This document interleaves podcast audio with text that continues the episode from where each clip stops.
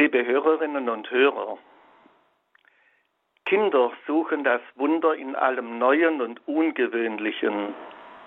Die wahren Wunder aber sind im Alltäglichen zu finden. So heißt es in Lessings berühmten Theaterstück Nathan der Weise. Wahrscheinlich neigen nicht nur Kinder, sondern auch viele Erwachsene dazu, auf Wunder, auf große Events zu warten, auf Ungewöhnliches, damit sie glauben können. Ein Blick in die Geschichte zeigt, es gibt wirklich Wunder, ungewöhnliche Zeichen, etwa die Wunder Jesu, die Bekehrung eines Apostels Paulus oder die vielen Krankenheilungen, wie sie etwa auch in Lourdes und anderswo sich ereignet haben. Solche ungewöhnlichen Zeichen sind tatsächlich geschehen und geschehen immer wieder, aber sie sind selten. Deshalb tut es gut, sich von Nathan, dem Weisen, darauf hinweisen zu lassen, dass die wahren Wunder im Alltäglichen zu finden sind. Der belgische Familienvater Ralf Martin sagt darüber sehr Hilfreiches. Die heiligste Dreieinigkeit lebt gleichzeitig tief in unserem Herzen und im Herzen der Welt. Deshalb können wir sagen, die Nahrung ist die Liebe Gottes, die sich essen lässt. Wenn wir essen, dann nehmen wir Nahrung auf, zugleich aber lässt uns Gott seine Liebe dabei zuteil werden. Er begleitet die Nahrung durch seine Gegenwart und seine Liebe. Er kommt zu uns in der Nahrung, die wir aufnehmen, aber auch in der Sonne, die uns wärmt, in den Kleidern, die wir tragen, in dem Wasser, das wir trinken, in den Menschen, denen wir begegnen. Wir können den Heiligen Geist empfangen, wenn wir die Morgenluft einatmen, wenn wir das Mahl teilen, das uns vereint. Wir können die Liebe Gottes aufnehmen, ja Gott selbst in uns aufnehmen, in jeder Gabe seiner großen Schöpfung. Alles beginnt dann von Gott zu reden. In allem kommt er dann zu uns. Deshalb nehmen wir ihn auf. Gehe ich an einem Sonnentag die Straße entlang und wende das Gesicht der Sonne zu, so nehme ich sein Licht auf und seine Wärme. Trinke ich ein Glas Wasser, so liebe ich seine Frische und ich nehme das lebensspendende Wasser des Geistes in mich auf.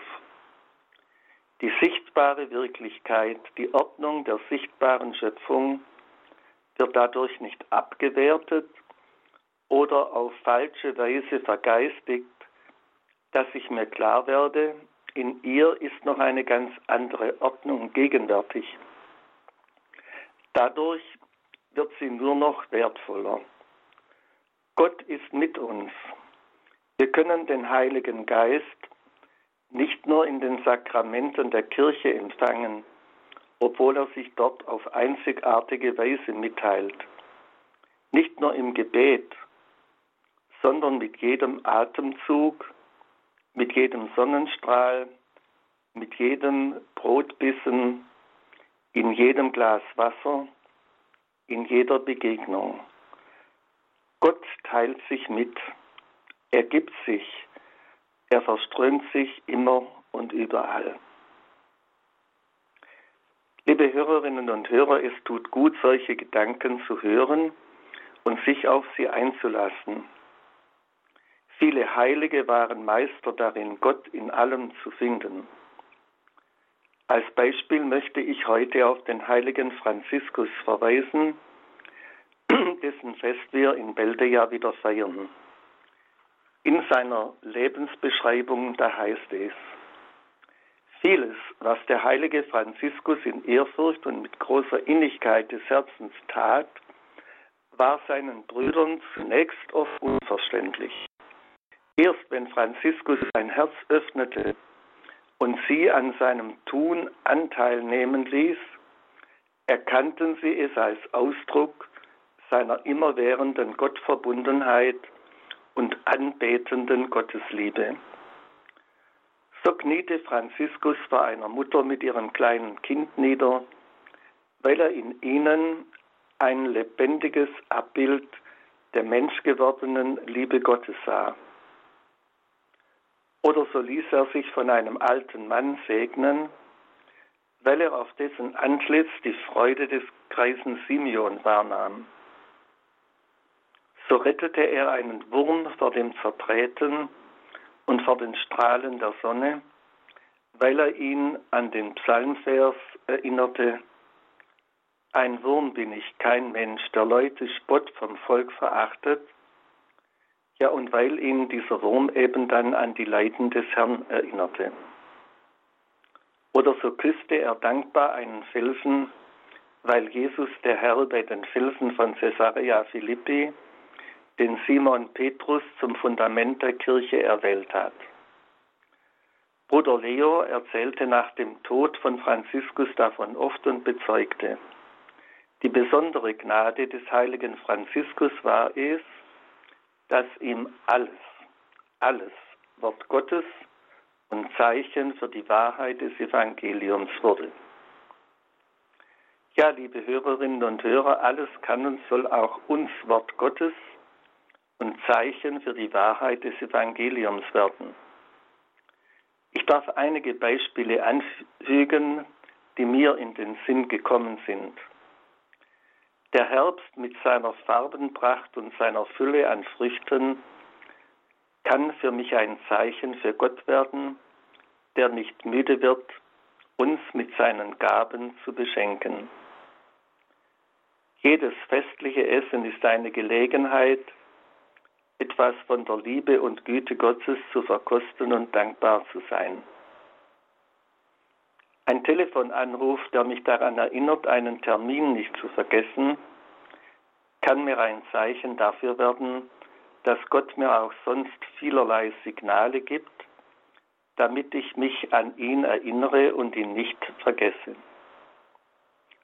Ja, alles kann und soll uns Wort Gottes und Zeichen für die Wahrheit des Evangeliums werden. Zum Abschluss noch ein Zitat von Pater Alfred Delp, geschrieben im Gefängnis und in der Erwartung seines bevorstehenden gewaltsamen Todes. Die Welt ist Gottes so voll. Aus allen Poren der Dinge quillt uns dies gleichsam entgegen.